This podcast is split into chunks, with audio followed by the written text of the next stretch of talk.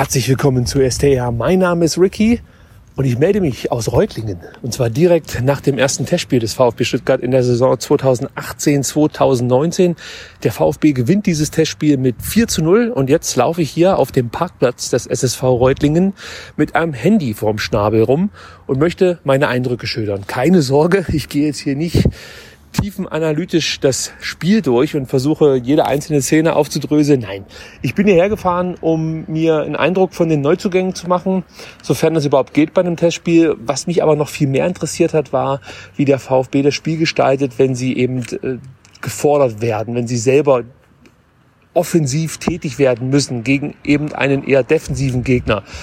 Der Grund, warum ich das gern sehen wollte, ist natürlich, dass wir in der Rückrunde, die sehr erfolgreich war, sehr häufig davon profitieren konnten, dass wir eher ja, das defensivere Team waren, nicht so viel selber ins Spiel investieren mussten. Also die Ideen mussten nicht von uns kommen, sondern wir konnten kontern und irgendwie das 1-0 machen, dann hinten den Bus parken. Das war ja die Erfolgsstrategie von Taifun Korkut, da gehört auch was dazu. Aber ich könnte mir vorstellen, dass in der neuen Saison der VfB dann auch häufiger gefordert wird, das Spiel vielleicht selber zu gestalten. Und das wollte ich jetzt hier eben sehen, wie sich das Taifun Korkut vorstellt und eben dann im Speziellen, wie das Neuzugänge wie Pablo, Pablo Maffeo oder ja, diverse andere so umsetzen.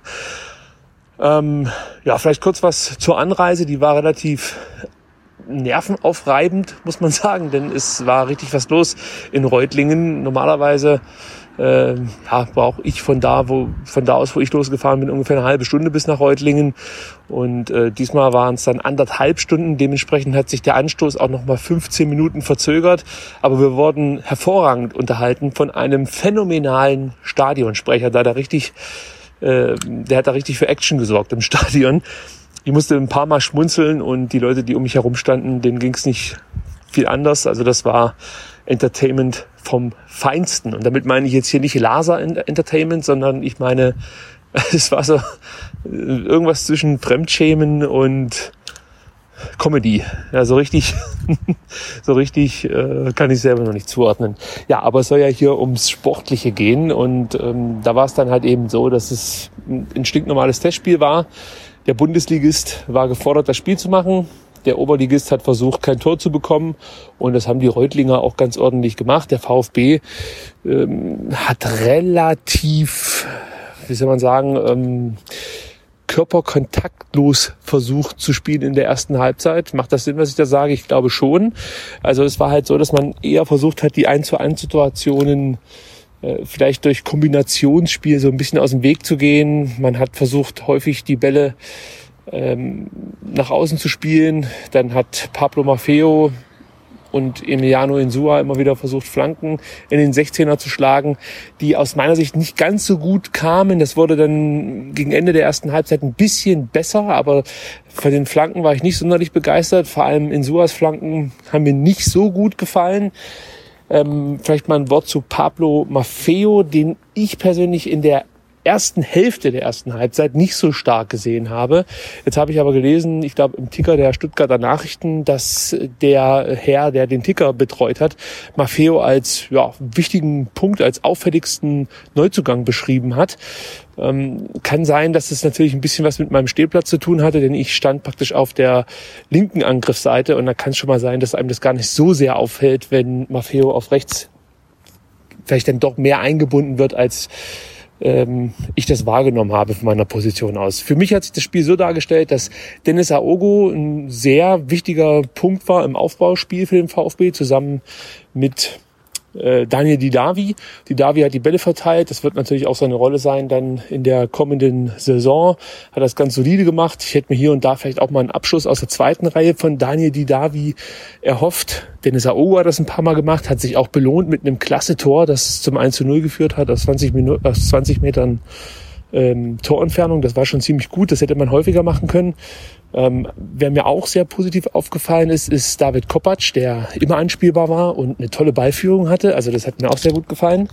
Und auch da muss ich sagen, wird ja momentan so ein bisschen spekuliert, ob der vielleicht in die zweite Mannschaft sollte oder verliehen werden wird. Ich finde den eigentlich ganz interessant. Also ist natürlich schwer zu sagen. Es war jetzt gegen den Oberligisten, aber ich hoffe nicht, dass man ihn jetzt in der zweiten Mannschaft parkt. Äh, vielleicht kriegt man ihn irgendwie bei einem Zweitligisten unter für ein Jahr und äh, guckt, wie er sich entwickelt. Aber das sah jetzt schon mal ganz ordentlich aus, muss man sagen. Ähm, ansonsten ist es wirklich wieder schwer zu sagen, äh, wer jetzt da besonders hervorstach durch irgendwelche Aktionen. Vielleicht Tassos Donis, den möchte ich ganz kurz noch erwähnen, der vor allem ja durch seine Aggressivität mir ein bisschen aufgefallen ist. Und das meine ich nicht negativ, sondern eher positiv.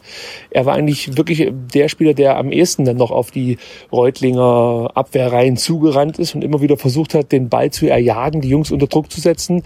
Ähm, natürlich haben die anderen Spieler auch versucht, sich den Ball zu erkämpfen, aber bei Tassos war das schon nochmal mit einem mit, mit, mit einer extra Portion Aggressivität, möchte ich mal so sagen. Das hat mir ein Stück weit gefallen. Er hat sich so auch dann irgendwie sein Tor verdient, das er da erzielt hat. Ähm, aber ansonsten war es, glaube ich, für ihn schwer, mit diesen Flankenbällen allzu viel an, anzufangen. Also das war dann eher so zugeschnitten auf einen ja, Mario Gomez, der dann eben im 16er die Dinger verwertet mit dem Kopf. Aber ich kann mir das schon ganz gut vorstellen, dass der Donis ähm, ja so eine, so, eine, so eine Rolle einnimmt als wirbelnder Stürmer um Gomez herum. Also das, das könnte schon funktionieren, der dann die Abwehrspieler wieder unter Druck setzt, wenn die im Ballbesitz sind. Ähm, er hat einen guten Schuss, hat es auch ein paar Mal gezeigt. Also Tassos ist ein Spieler, da bin ich gespannt, wie seine Entwicklung weitergehen wird, jetzt vor allem in der Hinrunde. Ich kann mir auch vorstellen, dass es für ihn jetzt eine ganz, ganz wichtige Zeit ist. Er hat ja nach dem Bayern-Spiel schon mal ein bisschen angedeutet, dass ihm diese Reservistenrolle nicht allzu sehr schmeckt, kann man natürlich nachvollziehen. Ähm, es muss schon noch ein bisschen mehr kommen, glaube ich, von ihm, aber er hat auf jeden Fall die Anlagen, ein sehr, sehr wichtiger Spieler werden zu können. Also da bin ich mal gespannt, was da noch kommt. Ähm, jetzt muss ich mich ganz kurz mal sammeln und überlegen, was ich noch so erzählen möchte über die erste Halbzeit. Aber ich glaube, das war es eigentlich im Großen und Ganzen. Also es ist halt ein klassisches Testspiel ich kann jetzt ja auch nicht so rumschreien. Die denken ja sonst alle, ich bin völlig geisteskrank. Ihr wisst ja, wie das ist. Wenn Leute in Telefone reden, dann geht man immer erst äh, davon aus, dass die nicht mehr ganz dicht sind. Ja? Und ich möchte dem natürlich vorbeugen, indem ich relativ unauffällig hier ins Telefon spreche. Was für eine Folge ist der? Ja, da plaudere ich aus dem Nähkästchen und erzähle euch, mit welchem Schamgefühl ich mich hier gerade auf Reutlinger Parkplätzen herumtreibe. So, die zweite Halbzeit möchte ich mal angehen. Vielleicht fällt mir auch noch was der ersten Halbzeit ein, dann trage ich das irgendwie nach. Jetzt kurz zur zweiten Halbzeit. Es wurde komplett einmal durchgemischt. Ähm, die äh, Jungs, die in der ersten Halbzeit ran durften, hatten Feierabend. Danach gab es eine ganz, komplett neue Mannschaft. Und da war für mich der Spieler, der am meisten herausstach, Erik Tommy. Der hat mir richtig gut gefallen. Der hat mich wahnsinnig beeindruckt, was der schon für eine Lauf Laufleistung nach einer Trainingswoche da zeigt und ähm, mit was für eine Verbissenheit und Zielstrebigkeit er da auf dem Platz agiert. Also das war schon richtig stark. Also man muss sagen, jede gefährliche Aktion in der zweiten Halbzeit lief irgendwie über Eric Tommy. Das war richtig, richtig stark. Und ich hätte ihm wirklich ein Tor gegönnt. Er hätte es verdient gehabt. Ähm, aber also das war schon, war schon eine Ansage aus meiner Sicht. Auch wenn es jetzt hier natürlich nur gegen den Oberligisten ging. Aber das waren schon ein paar sehr, sehr gute Flanken, die er da geschlagen hat. Gute Standards sowieso. Dann immer wieder tolle 1 zu 1 Situationen, toller Antritt. Also das ist sehr, sehr vielversprechend. Ich habe ja bei Eric Tommy noch so ein kleines Fragezeichen ähm, hinter dem Namen gemacht, weil ich mir gedacht habe, vielleicht hat er auch ein bisschen overperformed in der Rückrunde, ja. Aber jetzt in diesem Testspiel zeigt er eigentlich eine ähnlich gute Leistung wie in der kompletten Rückrunde, muss man sagen. Und ich freue mich auf Eric Tommy in der neuen Saison. Also wenn der sich weiter so entwickelt, könnte das echt ein Mega-Transfer sein. Ist er ja jetzt eigentlich schon, aber es könnte noch größer werden. Ich habe heute gelesen auf Twitter, ich weiß gar nicht, ob das stimmt, der Vertrag von Tommy läuft 2019 aus. Also ich hoffe, dass der VfB da schnell verlängert, denn solche Spieler mit so Qualitäten auf den Außenbahnen, die sind rar gesät. Und ähm, wenn man da nicht schnell handelt, könnte ich mir vorstellen, dass der ein oder andere größere Club vielleicht die Hände nach Eric Tommy ausstrecken möchte. Also sollte das stimmen mit 2019 schnell verlängern. Ansonsten war die zweite Halbzeit relativ zerfahren. Äh, man musste dann bis in die 80. Minute warten, bis dann, glaube ich, das 3 äh, zu 0 fiel. Ähm, wir hatten das eigentlich geschossen, das fällt mir jetzt gerade äh, gar nicht ein. Ich weiß, der Kaminski hat das 4-0 geschossen und das 3-0 war Akolo, der von einem äh, da angespielt wurde von Gonzalo Castro, der den Ball relativ ansehnlich in den 16er gelupft und Akolo hat dann das Tor gemacht. Akolo wirkte für mich so über weite Strecken der zweiten Halbzeit irgendwie müde, lustlos. Ich weiß nicht so richtig, ob es jetzt müde oder lustlos war. Habe ich mir auch ein bisschen mehr auf von Shadrach Akolo, der sich zeigen wollte, der ja angekündigt hat, man wird mich nicht mehr wiedererkennen, beziehungsweise hat das sein neuer Berater angekündigt. Und ähm, ja, das war mir ein bisschen zu wenig, weil natürlich von solchen Spielern, die im 1 zu 1 aufblühen, erwartet man natürlich schon irgendwie was Besonderes gegen im Oberligisten. Da hofft man dann, dass er mit seiner Antrittsstärke und mit seiner Technik auf sich aufmerksam machen kann, aber da war wenig zu sehen von ihm. Er hat ein bisschen davon profitiert, als er gegen Ende der zweiten Halbzeit auf die Flügel ausgewichen ist. Er hat über Großteile der zweiten Halbzeit eher im Zentrum, im Sturmzentrum agiert. Da wirkte er für mich etwas verloren. Als er dann nach außen ausweichen konnte, wurde er etwas stärker. Könnte aber auch davon profitiert haben, dass die Reutlinger einfach immer müder wurden. Denn gegen Ende der zweiten Halbzeit war es dann halt wirklich so, dass der VfB eigentlich nur noch, weiß ich nicht, so 20, 22 Meter vor dem Reutlinger Tor agiert hat. Also das war dann nur noch pures Powerplay vom VfB Stuttgart, ohne jetzt wirklich richtig zielstrebig zu sein, muss man auch dazu sagen.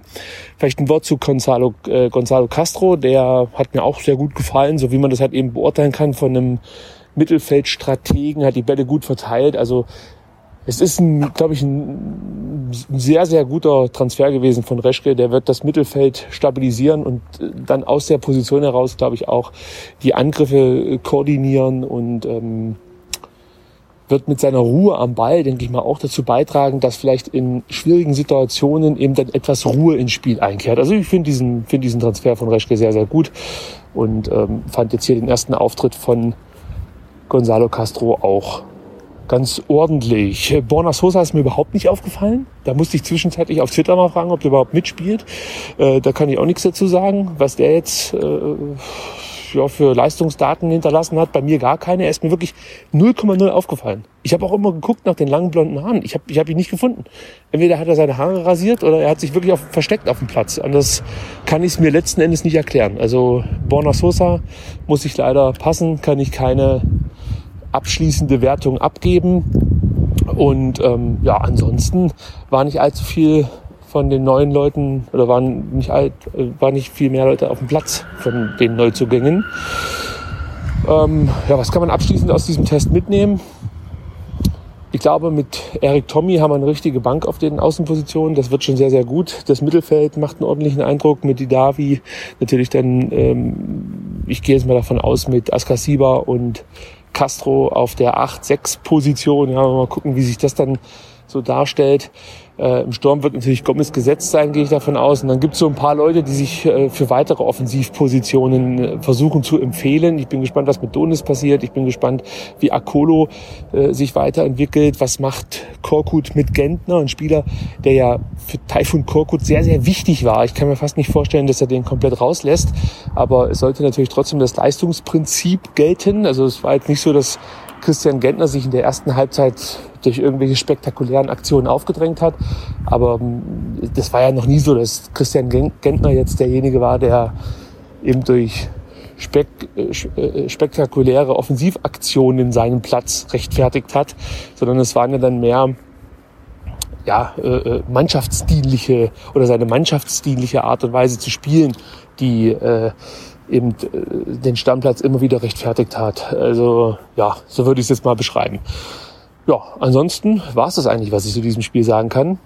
Ähm, ich hätte mir ein bisschen mehr Erkenntnisse erhofft, aber ich weiß auch nicht warum, weil es ist halt einfach nur ein Testspiel gegen einen Oberligisten. Aber ich gehe ein bisschen unzufrieden aus diesem Testspiel raus, weil ähm, es, es, mir, es mir dann doch irgendwie fast ein bisschen zu wenig war. Ja, es ist nur ein Testspiel, ich weiß, aber es hätte mir schon gewünscht, dass gerade die Jungs, die sich etwas ungerecht behandelt fühlten in der Rückrunde, namentlich Donis, namentlich Akolo, dass die vielleicht nochmal hier einen raushauen gegen den Oberligisten und zeigen, Jungs, an mir kommt ihr nicht vorbei. Und das war zumindest bei den beiden, die ich jetzt genannt habe, nicht der Fall.